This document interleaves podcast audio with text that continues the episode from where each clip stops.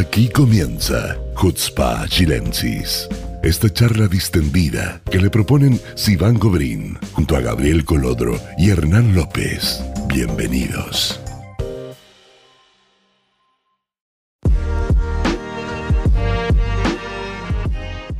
Hola amigos, ¿cómo están? Muy bienvenidos a un nuevo capítulo de Jutzpa Chilensis. Eh, la verdad que nos fue bastante bien con este formato la semana pasada. A la gente le gustó mucho ver las caras detrás de las voces. Así que vamos a seguir con este formato para que nos conozcan, para que vean cómo interactuamos, de lo que conversamos. Y eh, hoy también tenemos temas muy, muy interesantes. Primero quiero darle la bienvenida eh, a mis colegas. Se ven, los veo como que los dos con anteojos. Porque ya nos ven, entonces ya tenéis como que darnos la bienvenida tan formalmente, porque cuando es solamente audio, nadie nos ve, o sea, te escuchas Claro, solamente. Nosotros Están viendo, así que. Están como con cara atentos a que diga qué nombre voy a decir primero. Eh, así que, Gabriel. Yo soy el primero, Hernán, yo soy el primero. tú primero. Dale, Hernán. Esto está previamente acordado por, por un tema de BETEC, de antigüedad. Yo soy el primero. Yo estoy súper bien. eh, o sea, estoy muy contento primero porque el podcast anterior, de verdad que lo vio mucha más gente que antes. Que antes no es que no fuera mal antes, pero ahora nos fue mucho mejor. Las reacciones fueron diversas y directas. Me escribió mucha gente muy contenta de, de- de esta nueva versión de nosotros mismos. Eh, así que eso. Y además estoy contento porque estoy- me hice una sopita, porque hace mucho frío hoy día. Me hice una sopa de tomate. De, Para los huesos, para los huesos. Para los viejos, para los viejos.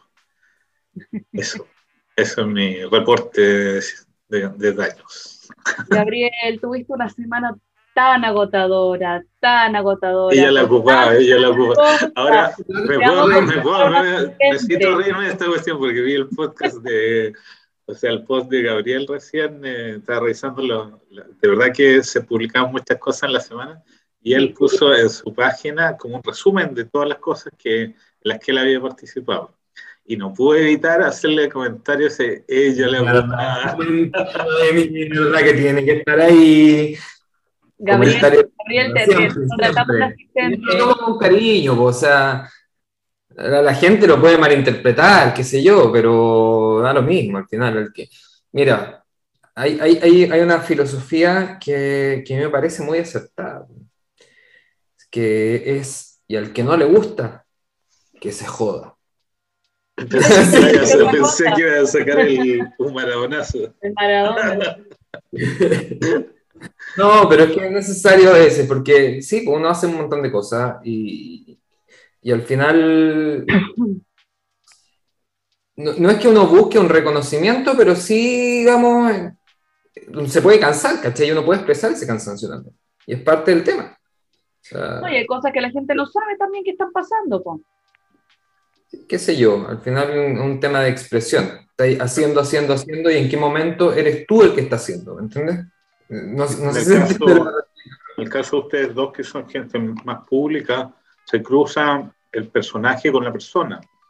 Que la gente conoce el personaje, digamos, cuando aparecen en los medios de forma más formal y con contenidos más eh, des- con- construidos, con narrativas que hemos trabajado.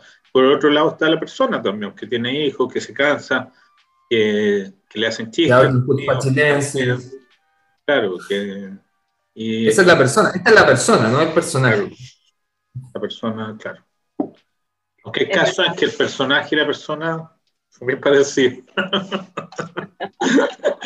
Eh, ok, lo voy a tomar como un halago, no sé cómo tomar eso, pero bueno.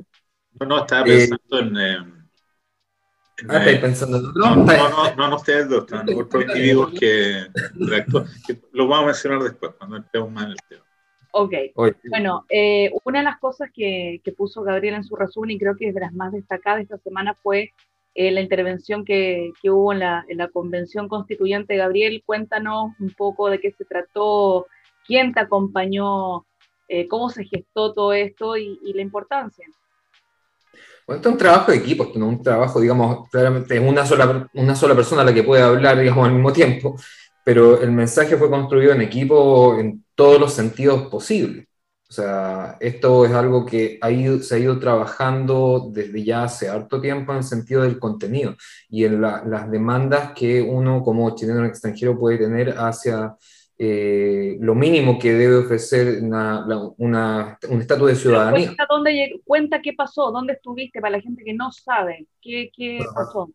La gente que no sabe, yo creo que toda la gente sabe hoy día que en Chile se está escribiendo una nueva constitución, que hay una, eh, que hay una convención constitucional que está, eh, ya, está, ya está escribiendo la nueva constitución a través de subcomisiones y comisiones con temáticas distintas. Nosotros como comunidad de chilenos en el extranjero, pedimos eh, un espacio para contar nuestra realidad y contar, digamos, cuáles son las, necesidades que hay eh, a nuestro juicio. Eh, y en eso expusimos varias cosas que, como decía, no es un trabajo solamente mío, en el fondo lo que yo hice fue verbalizar un trabajo eh, conjunto, o sea, literalmente tuvimos, el aviso fue muy, eh, digamos... pero puedes tratar de resumir para que no cometamos el mismo, otra vez, el mismo efecto de la... Siempre es lo mismo, Gabriel. Persona, el personaje, y la persona, está en la persona hablando, dejen también a la persona, ¿ok? Ya persona, al punto. no, el punto es que eh, pudimos intervenir. La, convención está abierta a escuchar a distintas organizaciones que piden eh, intervenir y logramos hacerlo. Y propusimos cosas concretas. Uno, una solución a la, al, voto, una solución a la capacidad de voto en el exterior. Existe el voto, pero la forma de eh, estar habilitado para votar es muy engorrosa hoy día. Eh, hay que hacer un cambio de domicilio en fecha específica y si te pasas un día ya no puedes hacer el cambio de domicilio y eso, o sea, redujo en nuestro caso en Israel de un universo de, digamos, cuántos votantes habrán. Si decimos que si son aproximadamente 10.000 chilenos, si todos quisieran votar los que pudiesen votar, serían aproximadamente, yo calculo que unos 6.000, 7.000 votos. Si todos los que quisieran, digamos, si todos los que pudiesen potencialmente votar, votaran, serían aproximadamente 7.000 votos, pero hoy día habilitados hay 275. 270 y... 75. ¿75? Ah. Casi seguro. Ok, pero habla también quién estuvo en terreno, eh, qué otras cosas hablaron. Ah, no, bueno, ¿qué, otras cosas hablaron? Ese fue uno de los temas. Eh, otro de los temas fue el, derecho a no ser discriminados en torno a, los distintos proyectos que se han presentado en el Parlamento chileno que nos discriminan directamente al estar enfocados contra el país donde nosotros vivimos. Entonces, esa también es una de las demandas. Y la verdad, bueno, los que intervenimos fuimos yo y eh, Frank Reyes, eh, abogado. Él vive en Chile y trabaja con nosotros hace un tiempo. Y eh, la verdad es que fue, fue muy estresante, fue súper estresante. O sea, nos avisaron con dos días de anticipación, sin decirnos a qué hora y sin que apareciéramos en la lista. Luego aparecimos en la lista 24 horas antes prácticamente. Y, o sea, si bien los temas eran claros los que queríamos, eh, había que terminar. Uno siempre, digamos, tiene los últimos días, hay que tener, nosotros somos una organización también voluntaria, absolutamente, son todos voluntarios, todos trabajan, tienen sus cosas que hacer, entonces es entendible que se necesita un tiempo mínimo para trabajar esto antes de presentarlo, ¿no, Hernán? Ahí estuvimos, Hernán nos preparó unos, unos platos de, de, comida vegetariana no sana, muy bueno. ¿Qué hiciste? ¿Qué me perdí? Bueno, yo al contrario de lo que piensa la gente que soy el ideólogo del, del equipo, la verdad es que soy el cocinero del equipo. Y eh, vinieron los, eh, los eh, acá los colegas y llegaron muy tarde, después del trabajo, un día de trabajo, teníamos... Después de las elecciones, fue después de las elecciones, de las elecciones pasamos directo a eso, fue una locura. Después, mucho, muy cansados, sin tiempo de, de, comer y todos, mientras íbamos debatiendo las temáticas que se iban a tratar, a tratar agarré algunas cosas y le hice unas papas fritas de batata. Qué rico. Eh, hamburguesas vegetarianas y em, no me acuerdo qué más les di, unos helado y mucho alcohol. ¿Alcachofa? Alcachofa, también la alcachofa.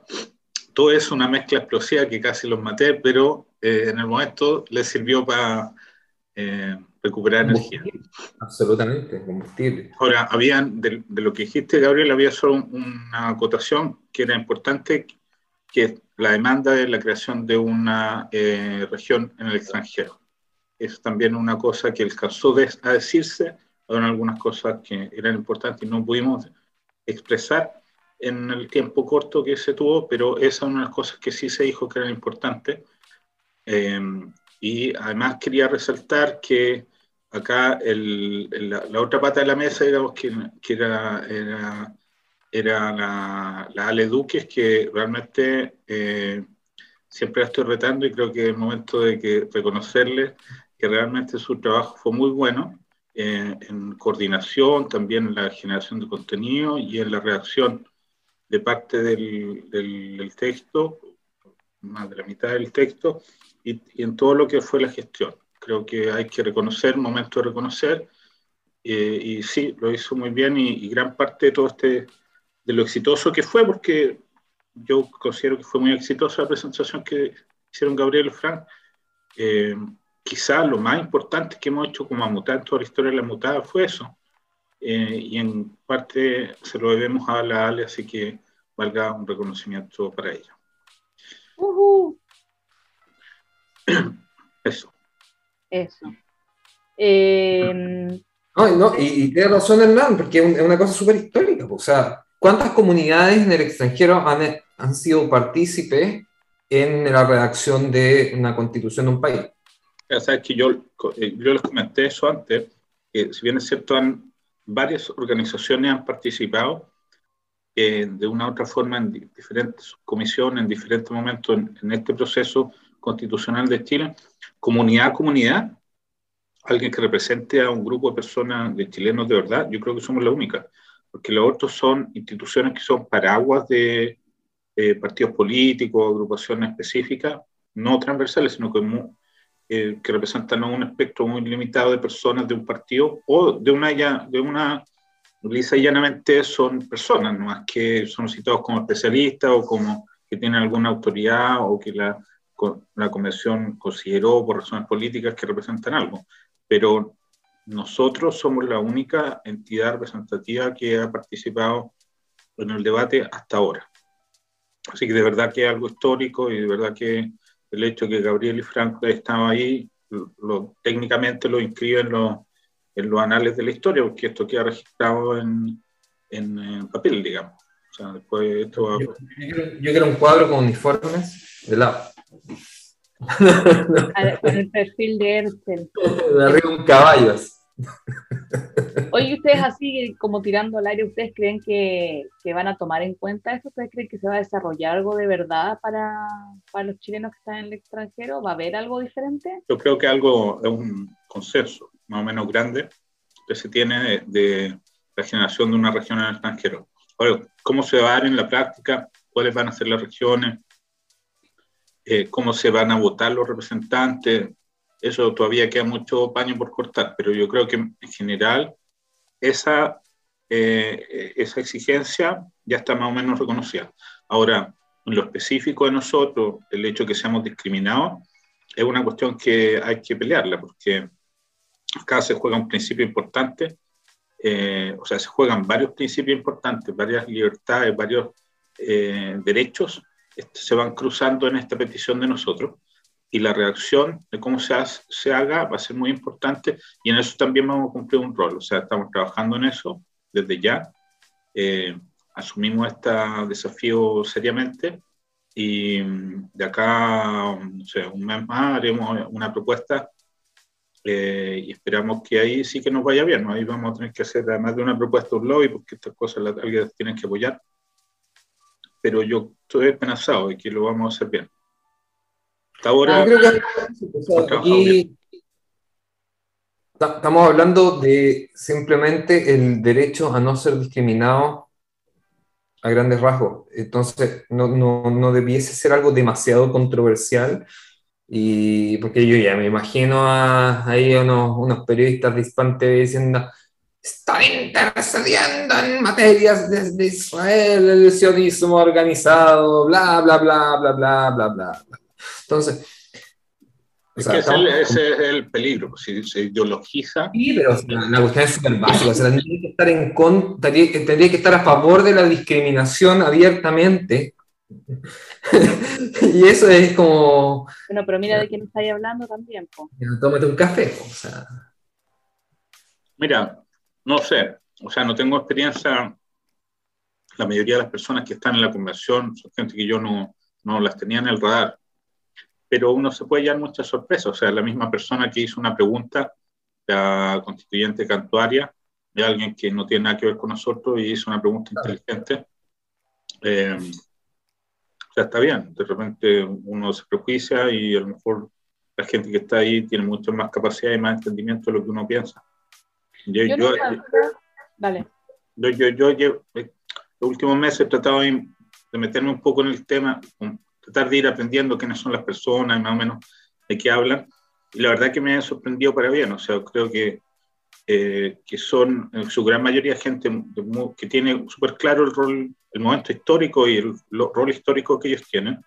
Y quieren llegar a, llegar a un buen puerto, o sea, desde la derecha hasta la izquierda, los que están ahí han entendido, en su abrumadora mayoría, que lo que están haciendo es dibujar el Chile de los próximos 30 años, que es una tremenda cuestión.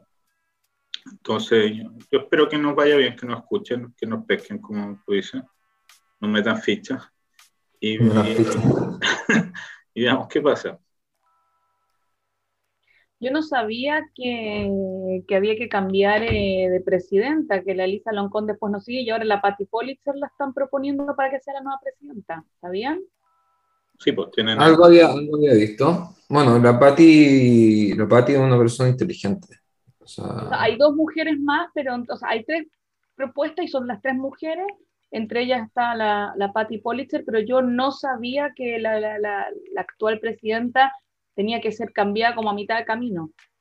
Ellos se fijaron esto desde el principio, pues con, abrieron un montón de mecanismos de integración que son bien poco conocidos. O sea, el hecho, por ejemplo, que hayan integrado muchas comisiones a la derecha cuando técnicamente no tenían que hacerlo, porque términos de votación, la derecha estaba anulada.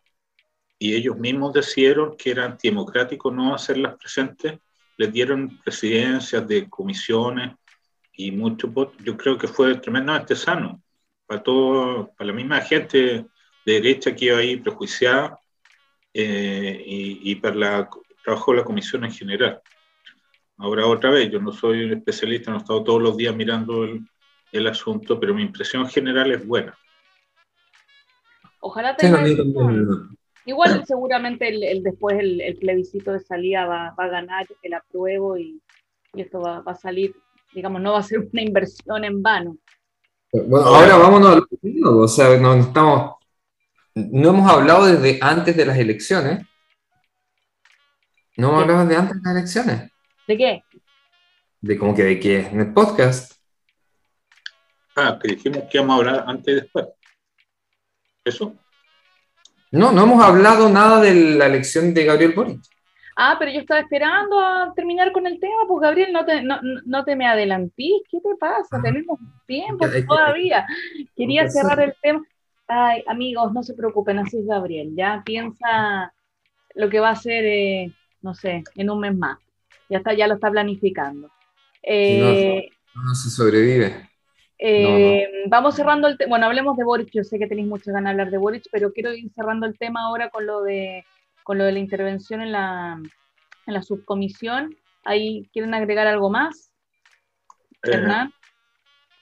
No, yo creo que otra vez que fue una cuestión importante. Eh, que espero la gente que, que vive en Israel, básicamente, los chilenos, nuestro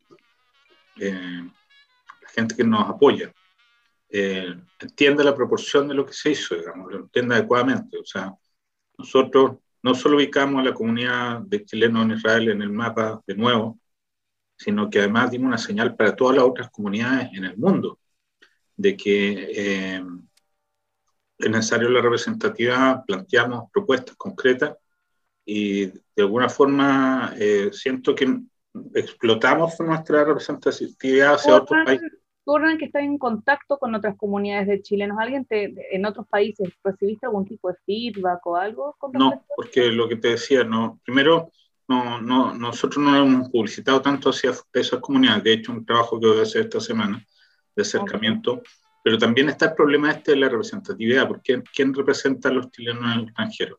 representan estas organizaciones, centros culturales o cosas, donde no hay necesariamente una elección o donde están agrupados ideológicamente.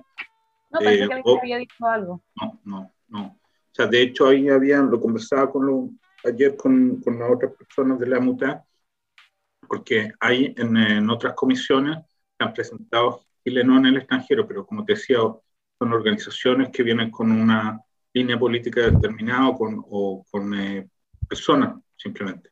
Entonces ahí hay un tema. De distintos países, porque por ejemplo hay una que, que hace un trabajo bastante valorable, fíjate, pero son, eh, no son una organización comunitaria, sino que son eh, un, un, que un tipo en Argentina, otro en Inglaterra, otro en Francia, otro en Estados Unidos. Y, y, y digamos, armaron esta plataforma digital donde ellos controlan la información que entregan, digamos, a través de un grupo de Facebook, etcétera, y grupos en redes sociales. Y claro, y también tienen demandas que son en el fondo redactadas por ellos, quizás hacen, digamos, foros abiertos para recibir información y hacer algo más participativo, pero no, no son una comunidad como comunidad, menos en un país. Mira, está, está, por ejemplo la red europea de comunidades chilenas, que es el nombre que tiene, que yo pedí hace tiempo que nos integrara, porque a pesar de que estamos en Asia, no, hay cosas en que se nos integra, Europa nos integra como parte de, y ni siquiera me han contestado. ¿Por qué? Porque tienen una, un sesgo. Y eso es... ¿Pero es por eso? O sea, estoy seguro. ¿Organizado o, o, digamos? No, pero a buen entender pocas palabras. ok, en fin.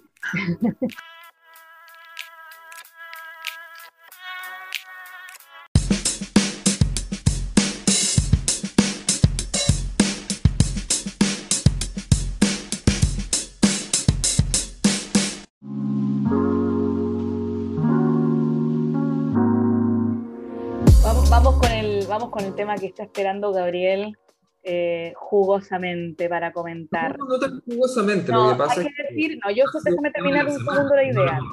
Déjame terminar un segundo la idea. Eh, después de que Boric eh, ganó las elecciones, ya hace casi una semana, y se convirtió en el nuevo presidente electo de Chile, siento que en Israel yo nunca había visto tanta prensa de Chile en Israel, excepto cuando fue lo de los mineros, por ejemplo. Yo te voy a decir por qué. Yo te voy a decir por qué. Porque nosotros llevamos cuatro años poniendo el tema en la prensa. Y eso es algo que estoy súper contento y es un autorreconocimiento a nosotros. Porque antes de esto a Chile le importaba una mandarina a los israelíes. Pero nosotros creamos una narrativa que no solo se impuso en Chile, Hoy día el presidente de la comunidad judía de Chile habla lo mismo que nosotros venimos diciendo hace cuatro años. Se dio otra voltereta en el aire totalmente y está, cambió su discurso y se entroncó en nuestra línea de análisis. Y la prensa israelí, lo mismo. O sea, no es que sea una vuelta en el aire, sino no, que están tomando la narrativa y se están procesando y, y, hay un, eh, hay un, o sea, ya Chile ya no es solamente un país al lado de Argentina o donde se van a mochilear, sino que, sino que la gente está preocupada. De hecho, cuando fuimos con, con Gabriel eh, el otro día a I-24, eh, nos sorprendió mucho que nos encontramos con el periodista en francés, el periodista en inglés, el periodista así, el periodista, y todos sabían quién era Gabriel Boric, o no Gabriel, que todos nos preguntaban. Todos sabían quién era Gabriel Boric, todos sabían, digamos, cuál era el, qué había hecho, qué había dicho y todo lo que hemos ido planteando a de estos años ya, porque esto no empezó ahora, o sea, nosotros hablamos en el tema Boric o de la participación de Boric en cosas antes de que se fuera a ocurrir a alguien, a cualquier chileno, que no fuese Giorgio Jackson, yo creo que podía llegar a ser presidente.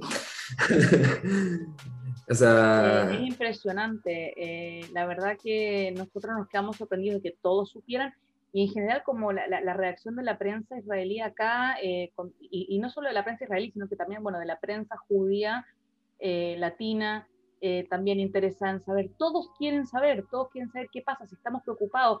Y yo he visto como un denominador común con respecto por lo menos a las preguntas que me han hecho a mí, y te le hicieron a ti también, a eh, Gabriel, otro día en una entrevista en Ynet, es si estamos preocupados de que haya un atentado terrorista en Chile como pasó en Argentina. ¿Lo relacionan al tiro? Lo relacionan inmediatamente, pero es lógico que lo relacionen porque es una visión súper general. O sea, la, conciencia que se tiene en un país a, 15.000 kilómetros eh, para el ciudadano común, o sea, pongámoslo en perspectiva también, o sea, entienden más de lo que quizás los chilenos entienden de acá. ¿Entendés? en, ese, sentido hay, hay, que entender esa, esa perspectiva. aún, aún, así, digamos, la, la imagen del, del, antisemitismo latinoamericano está representado en el atentado de la AMIA todavía. O sea, es una cuestión que está instalada. Y la embajada de Israel. Entonces, la, la, gente inmediatamente lee, pero entiende que eh, intuitivamente que acá hay algo diferente, porque Chile es un país diferente porque Chile como país estaba posicionado ya en la mente del israelí como un país más ordenado, con una economía más exitosa. Entonces, eh, esto como cambio de, modelo económico eh, los confunde y si ese cambio eh, de modelo va ligado al antisemitismo, la, forma en que, la forma en que lo leen, digamos, es como terrorismo. Pero algo, ahí tenemos quizá un trabajo todavía largo por, por, eh, por, desarrollar, de explicar más el asunto. Pero otra vez, yo estoy contento que nosotros impusimos una lectura, porque hoy día, antes, cuando se hablaba de Latinoamérica, aplicaban, no sé, a Darío, hacerle alguna entrevista a Darío Teisterman, eso, claro, todavía le hace una entrevista a Radio High, pero básicamente los grandes medios están ligados a nuestra narrativa. Y eso creo que es súper importante. Creo que eso Creo que es importante que hemos educado, que creo, un noto Gabriel, creo que el, tema es que uno cuando repite como loro los discursos y dale con información y dale con información, como que al final eh, eh, es bueno y es gratificante saber que te toman como referente y que usan y que, y que se educan, entre comillas, eh, con lo que tú estás diciendo y, y, vamos todos en la misma línea. Perdón, que te corté. No, no, que me asusté porque tengo estas cosas que, que tiran eh, desodorante ambiental automáticamente. la cuestión de repente. No, me asusté, perdón. Un ataque terrorista. es un ataque químico. Un pájaro, un murciélago, no sé. Pero no, era la maquinita. Bueno. Eh, a ver, yo creo que a mí me da una sensación no sé, no me gusta, no me gusta tener que hablar estas cosas. O sea, me, no me gusta la situación que estamos pasando, no me gusta eh, el que nos estén preguntando si es que existe la posibilidad de que pueda haber un atentado terrorista. Y la verdad, y siendo sincero, o sea, estamos claro que hay un 90 quizás por ciento de probabilidad de que no vaya a haber un atentado terrorista. Cuidado con lo que vas a Marga. Claro, pero es que, a ver, hay una situación de antisemitismo clara. Clara.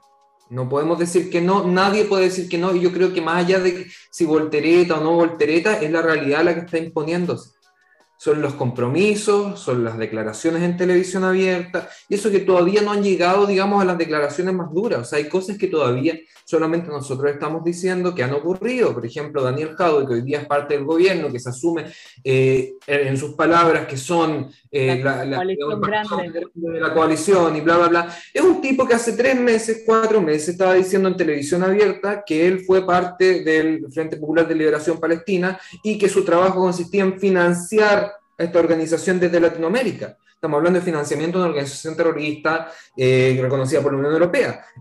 O sea, eso es grave. Y nadie está hablando de eso aparte de nosotros todavía. Entonces, no nos vamos a poder hablar de atentados terroristas ahora porque no es la situación, no es, no, no, es lo que está pasando, pero sí hay una situación de antisemitismo y de presencia de organizaciones terroristas o de gente vinculada a organizaciones terroristas, como podemos también mencionar el reciente caso de Sergio Gaona eh, en una conferencia eh, en Turquía, una conferencia antisemita que anteriormente fue oficiada por Hezbollah, eh, donde estuvo también Navarro en ese momento, ahora le tocó Gaona.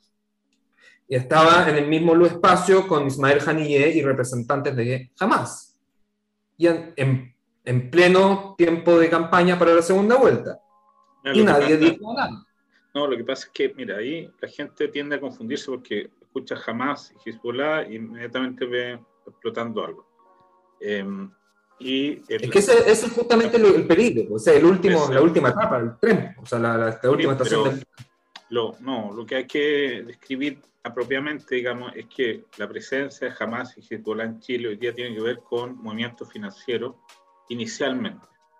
¿Ok? Hay unidades que no sabemos qué están haciendo ahí, quizás, pero básicamente Chile, por la estructura financiera que tuvo durante mucho tiempo, es un país donde, entre comillas, es fácil lavar dinero, eh, la instauración de un banco, del Banco Palestina y grandes empresarios, había una serie de condiciones que hacían fácil que el dinero entrara y saliera de Chile para situaciones eh, que, quizás no eran tan caser, pero que no tenemos todavía pruebas para, eh, para fundarlas. O sea, eh, antes, un poco antes de la elección, circuló un informe extenso, 34 páginas que alguien filtró a través de una radio en el norte, tratando de probar la conexión de Hamas y Hezbollah con un candidato. Pero eso, si bien es cierto, información que nosotros mismos hemos ido liberando durante los años, está algo que todavía no está tan probado, por lo tanto se puede eh, decir con nombre y apellido. Sin embargo, hay suficientes datos para saber qué está, pasando ya hace años.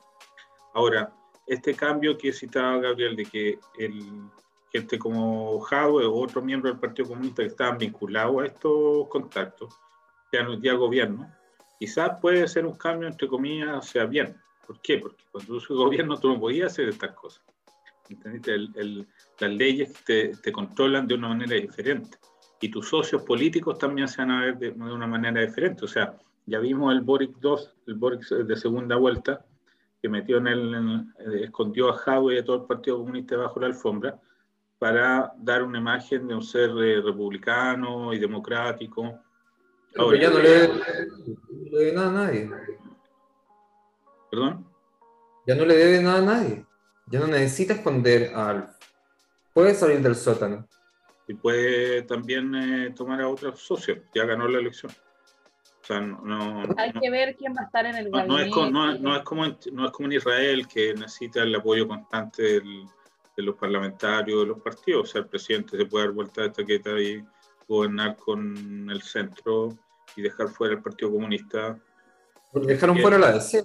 Y así es el rock and roll. ¿no? ¿Cuándo, ¿Cuándo tienen que presentar el gabinete para el cambio de mando o antes? En estos días lo tienen, lo van a hacer por una cuestión de táctica de, de calmar a los, a los inversores, porque las bolsas reaccionaron muy negativamente al, a la asunción de Boris, entonces tienen que dar una señal de calma. Y eso claro, también tienen tiempo para construir los personajes. también. Bueno, no sé, yo creo que igual los candidatos son como medio obvios en todos lados, digamos, pero no vamos a entrar en los nombres ahora, pero no. Eh, Boric ha estado en política siempre más o menos con la misma gente. O sea, el club de todo. no nos olvidemos cuando Gabriel sea presidente, cuando Gabriel sea presidente de la galaxia, ¿a quién va a llegar a su gabinete? ¿A llamar así va? Voy a llamar a puro gente, extraterrestre que saben mucho más que usted. Igual ahí tiene una pandemia que manejar todavía, Boris. bueno, ese, se le va de las manos, lo van a hacer bolsa. Totalmente, ese es un punto trascendental que tocaste. O sea, porque la pandemia no, no tiene partido político ni reconoce gobierno, autoridad ningún gobierno. Entonces, el, es algo que eh, necesita administrar de forma inmediata, independientemente de la crisis económica hasta la crisis sanitaria. Si va a tener que hacer cuarentenas totales, las va a tener que decretar, y si va a tener que poner, eh, qué sé yo, militares para, no sé, para cuidar los supermercados como existieron al principio, lo va a tener que hacer. Eh, si te, Entonces, yo creo que, tener contactos con Israel. No va a resultar. O sea, yo creo que hay, hay, una, hay una. El apoyo a Boric fue tan masivo que se generó una situación de cariño popular. Aparte, ojo, ojo que Chile se ha asesorado todo el tiempo con Israel con respecto a la pandemia, volviendo un segundo al tema. De hecho, ahora nosotros el domingo empezamos con la cuarta dosis para los mayores de 60 y para personal sanitario. En Chile también van a empezar. Mira, yo creo que en la práctica, en la práctica, Boric se va a tener que bajar del pony y empezar a hablar con Israel, porque muchas de las cosas que él quiere hacer acá se están haciendo. O sea, yo comenté en algún espacio, no me acuerdo dónde, el día 15, un poco antes de la elección, se hizo, realizó un, debate técnico de los jefes de campaña de las dos candidaturas, y Pardo, que venía por el lado de Boric, cuando le lo trataban de cuestionar, preguntándole cómo iba a recaudar esta, eh, cómo iba a hacer esta recaudación tributaria que a todos los técnicos de derecha le parecía imposible hacer para financiar el proyecto de, de, gobierno. Pardo dijo, esto se ha hecho. Y le dijeron, ¿dónde? Y se hizo en Israel. La, la, reforma tributaria de Israel es exitosa y recaudó lo que nosotros queremos recaudar.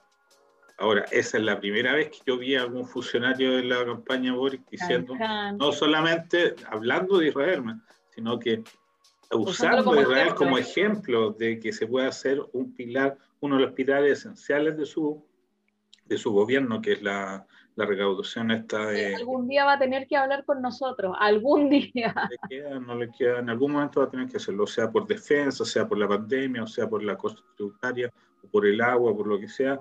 Y ahí la PIR lo felicitó, ¿sabemos algo de eso, no? No, la verdad es que no, no todavía no. Eh, bueno, hay tiempo también, o sea, Piñera todavía no llama a Bennett que yo sepa. No, bueno, el, primer ministro palestino ya lo me dio risa ese tweet.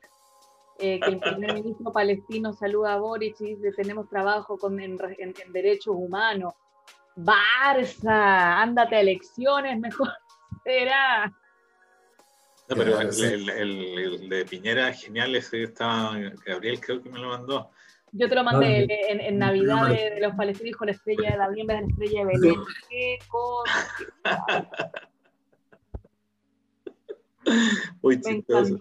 Es que, es un reflejo, un reflejo del, del, del, problema y de la lectura. O sea, son lo mismo. Ah, para, él, para Piñera. Ah, pensé que tú decías que el Estrella de Belén y el Estrella David son lo mismo. Yo digo, para, para, que un presidente se confunda, bueno, hoy evidentemente hay una relación de antagonismo claro y obviamente hay un palestino, judío, es que en Chile es lo mismo, pues en Chile fundacionalmente todos fueron turcos, culturalmente todos se ven como turcos. O sea, no, es que se vean, sino que la gente de a pie de la, entiende que todos son turcos, entonces es un buen problema entre los turcos. Claro. Sí, pero fue muy chistoso, yo me reí fuerte. Muy chistoso. Sí, me reí fuerte. Piñera, vamos. Uy, ¿qué le pasó a No, apreté el botón sin querer. Ah. Apreté el botón. Te autocensuraste. Sí, ah. calla. Oye, eh, yo quiero hacer un, un, antes que me olvide, eh, un saludo para todos los amigos cristianos que están eh, festejando mm, hoy la Navidad. Y acá en Israel suele pasar sin pena ni gloria, porque acá como no, uno tiene mucha referencia. No, pero hay ciudades que, que sí, veis arbolitos. Pero mira, fíjate que... me, este, acordé, este me, acordé, en la mañana porque me a mi amigo que anda con un arbolito. Y ahí me acordé que el día era... Y me dijeron que me iban a invitar a la cena de Navidad. Eh, me acordé que era la Navidad, pues, pero si no, no, hubiera, no lo hubiera mencionado. Claro, pero fíjate que les cayó justamente 25 en Shabbat. Ah. ¿Tú ves en eso señales divinas? o sea, me imagino que si yo fuese cristiano y celebrara la Navidad, me gustaría tener el 25 libre, ¿no? No tener que ir a trabajar. Pero acá yo, acá los cristianos tienen feriado, ¿no? Sí, yo sé, por ejemplo, mi tío trabajaba en un, en un, negocio, digamos, donde trabajaban también cristianos y también musulmanes, y cuando habían eh, festividades se iban eh, cubriendo unos a otros los turnos. Claro, sí, pues eso se hace, obviamente. La ley respeta las festividades musulmanas, cristianas y judías y bla, bla, bla. Pero, o sea, no es lo mismo, ¿cachai? Que le toque John Brishon. Pues, Oye, yo creo que con un poco de tintura, Gabriel queda eh, viejito vascuero, pero mil por ciento. ¿No? Vi una foto, vi una foto les quiero contar que a propósito de Navidad, a propósito de Navidad, ahora me acordé que estoy en un grupo de Facebook de mamás de todo el país y una mamá fue a tener guagua a un hospital en Nazaret, Nazaret. y en un hospital católico, digamos acá. Y a las guaguas los mostraban en la, en la parte de neonatología, estaban todas las cunitas y las guaguas, mm. los trajecitos del hospital eran de viejo pascuero. Les pusieron traje rojo con gorrito rojo. No baja. Y sacó la foto. ¿Te cacharías a tu hijo vestido de viejo pascuero? Eh. Yo, siempre cuento la historia. Yo tengo, por un lado, familia cristiana. Entonces, los Fiori. Y ellos siempre nos invitaban a la cena de Navidad. Y obviamente yo no recibía ningún regalo porque no estaban en la lista de... No estaba ahí en la lista buena. No te portaste bien. y, era, y, era, el más viejo de los primos, el mayor. Eh, entonces, siempre eh, está esta cuestión del viejito oscuro, que alguien tenía que vestirse viejito oscuro. Entonces, yo, como no tenía ningún rol en nada, eh, asumí en un momento y dije, yo soy el viejito oscuro. Y me, me, puse el traje, me, me, arropé con eh, almohadones, qué sé yo, me metí en y varios años yo fui el viejito oscuro. Fue un rol muy satisfactorio, debo decirlo. Les puedo contar otra experiencia. Mis primos siempre me miraron con desconfianza, hasta, pero nunca estuvieron totalmente seguros de que yo era Luis de A mí, cuando yo tenía 10 años, me operaron de apendicitis. Escucha, cuando yo tenía 10 años, me operaron de apendicitis en Santiago eh, y fue para Navidad en la clínica y estaban en la parte de los niños. Po. Y como era Navidad, eh, llegó el viejito Pascuero a mi pieza a dejarme un regalo, pues, ¿caché? Como le dejó a todos los niños de todas las piezas y yo me puse a llorar y no lo quise recibir. Y mi mamá me decía, recíbelo nomás, no pasa nada. Deje, deje, el dogma, pero máximo, no. No, yo no lo quería recibir y el pobre viejo pastor no sabía qué hacer conmigo, que yo lloraba, no quiero tu regalo, yo no lo quiero. Antisemita. Comunista. Come guagua. Qué chistoso. Esa, eh, esas serían mis, mis, experiencias de Navidad. Pero nunca viste todas esas miles de películas que pasaban en la noche, todo el mes de diciembre, Obvio, películas de Navidad. Mi pobre angelito, un clásico. Yo, no, yo, mira, ¿con quién estás hablando de mi pobre angelito? ¿Estás hablando contigo de mi pobre angelito? Tú que te, me enteré el otro día que hay de pobre angelito seis. Seis. ¿Con Macaulay Culkin? No. No. No, pues ya hicieron, ya hicieron un reboot. Con el, hijo, empezaron el hijo. el hijo. Peor que eso, existe en este planeta llamado Tierra una versión de mi pobre angelito protagonizada por un perro. Ah, otra vez, no. Por un perro. No, no contés, voy a cambiar el tema. No, gracias. no, quiero, dar, no quiero destruir tu imagen pública con esos comentarios de sí. no, pero es peor mi comentario del hospital del, con, con el viejito Pascuero. Viste, yo era, era sionista. El dogma de, comida, absolutamente. Era, sionista desde chica. En fin. Eh, Boric. Eh, bueno, yo creo que vamos a ver Vamos a tener que ver qué va a pasar con él. Eh, los medios van a seguir, yo creo que monitoreando. Yo, bueno, la próxima semana voy a estar en I-24, pero en castellano. No sé qué cosa nueva me irán a preguntar al respecto, pero eh, yo creo que van a pasar cosas y tenemos que seguir hablando del tema. Tenemos que seguir dándole y seguir atentos a cualquier. yo, creo, que no, necesariamente seguir hablando del tema porque o sea, estamos hablando del presidente electo de Chile. Sí, no, pero hay que estar atentos. O sea, él en el fondo ya se debería haber dado él o su equipo cuenta que hay un tema, que el tema en, eh, Israel eh, es, tema, y va a tener que establecer algún tipo de contacto si que quiere, digamos, mejorar la situación, porque esto no surge de, una, de un capricho, o sea, esto no es una crítica caprichosa ah, por, un, por un tema político chileno, por su postura y su, su compromiso. Pero imagínense ya, yo me, me, pongo así en este caso. Imagínense que, no sé, Pojado de ministro del Interior, ¿ya? Por ejemplo. Y invitan a los dirigentes de la comunidad judía La Moneda a saludar al presidente. Y está Hadwe y le tiene que dar la mano a los... ¿Cachai? ¿Qué azul, qué, qué freak la situación? Yo no lo veo tan freak, yo veo que eso sería, digamos, un... Es que depende, es una prueba de juego, porque puede que, por ejemplo, una persona como Hadwe llegue a extremos tan grandes de no querer extenderle la mano a alguien, yo, yo lo veo posible. Hacer como un, un Bielsa, como hizo, como hizo Bielsa Piñera de mandarse un bielsazo, yo lo veo capaz de hacerlo.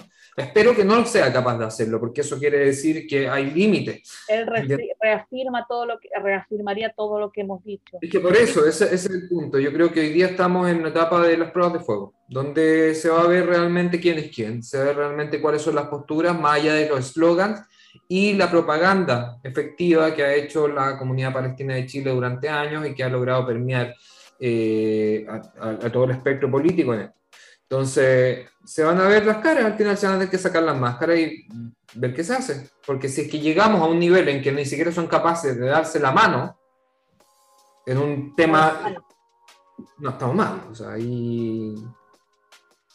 Yo creo, yo, yo creo que, que, no hay las tomas de posición van a ser más o menos rápidas porque los palestinos ya de entrada le exigieron el mm, cumplimiento del compromiso entonces no, van, no van a hacer, eh, no van a dejar que esté muy tranquilo sobre el tema. O sea, va a tener que tomar una decisión al final. Yo, yo no creo que esté tan convencido de hacerlo, si no ya lo hubiese hecho. Mira, yo creo que con lo que dijo sobre Repamonti, hay un índice. O sea, él tomó distancia de la cuestión. No dijo que estaba bien, tomó distancia.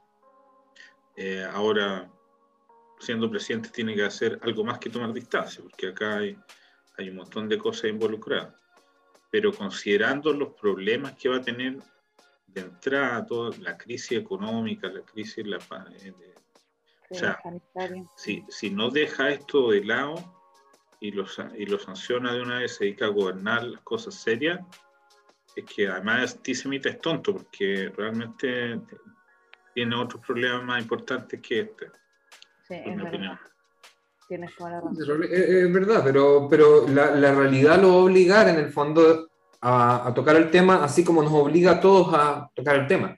Si ese, si ese, ese es todo el asunto. Aquí no, nosotros no estamos queriendo imponer esto por capricho, es, es, lo que es, es lo que él se comprometió, es lo que, él, lo que él ha dicho y las presiones que, están, que está recibiendo, eh, que son públicas. Vamos redondeando, vamos redondeando el tema, así ya vamos cerrando porque estamos en la hora, perdón, soy la, la bruja del tiempo, pero mm, sí, pues. Eh, tienes razón, vamos a ver eh, cómo se van sacando las máscaras, cómo él va acomodando, como dijo Hernán, o sea, él tiene otras prioridades en este momento. El background lo vamos a tener acá, esperando a que, a que pase algo, pero creo que él tiene otras cosas que manejar y cumplir de alguna forma las promesas que él le hizo a la gente.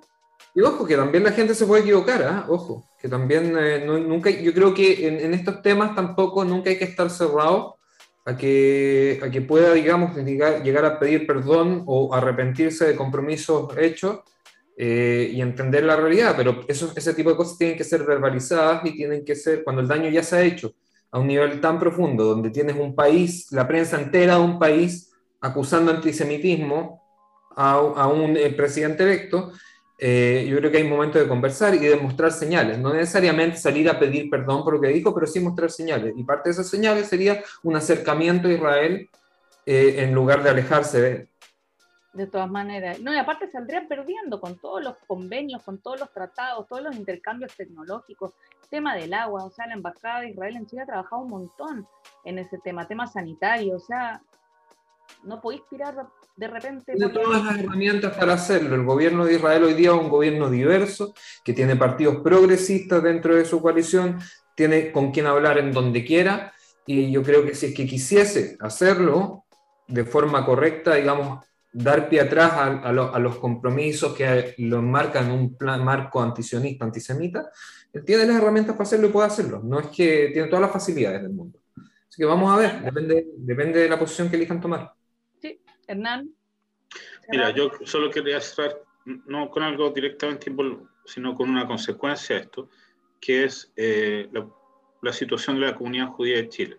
Obviamente no me voy a referir a ella, sino a las palabras eh, que eh, vertió el presidente de la comunidad judía, Gerardo, Gerardo Goroicher, en la misma entrevista donde estuvo Gabriel, que me parecieron notables, porque en un momento de crisis, él fue súper claro y dio una señal importante debo reconocer que yo mucho tiempo he sido crítico de las actitudes de la comunidad judía de Chile y a veces también de Goroister, pero creo, esta, creo que esta vez hizo lo correcto. Eh, y Cola otro y espero, ojalá los otros dirigentes comunitarios se, se, unan a esa línea y no empiecen a disparar para todos lados, porque ya he visto ahí mucha gente que encuentra que pobre que es muy simpático, lo empiezan a ver más bonito que antes, pero creo que eso es un error. ya no tiene Moicano, por eso. Claro, se empiezan ya a bajar. Creo que eso es un error. Creo que eh, mantenerse con las cosas claras, con dignidad y con, con respeto eh, a sí mismo eh, es el camino que Goroiste planteó y me parece correcto. Y ese es lo que hay que hacer. Bien. estoy completamente de acuerdo. Completamente. Y también, y también, ojo, y también deje para nosotros el hecho de que, de que tengamos todas estas, digamos, eh, sensaciones y, y, juicios, eh, digamos, correctos eh, ante las promesas de Gabriel Boric y cómo nos afecta eso directamente a nosotros. también hay que tener, como decía, el espacio y la, la templanza para poder dar la oportunidad de demostrar lo contrario. Hoy día es presidente electo, ya no es un diputado, ya no es un candidato presidencial, hoy día es el presidente electo. Y si es que él quiere dar señales, obviamente nosotros también tenemos que estar dispuestos a, recibirlo. Mira, es súper sencillo. Si el tipo no nos quiere, al menos que nos respete. Eso hay que ser, y eso pasa por ser súper claro. Exacto. Bueno, eh, lo vamos a dejar hasta acá. Vamos a, seguir atentos a, a, lo que va a pasar. Gracias por vernos, por escucharnos. Eh, les deseamos a todos que tengan eh, feliz Navidad, a los que nos están escuchando, que tengan reuniones con familia. Cuídense, vacúnense. Vacúnense, eso, eso. Ahora, por favor. Y, y, para el resto, Shabbat Shalom y nos vemos en un nuevo capítulo de Futspachi.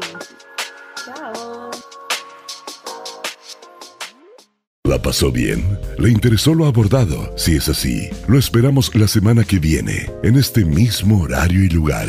Chutzpah Chilensis.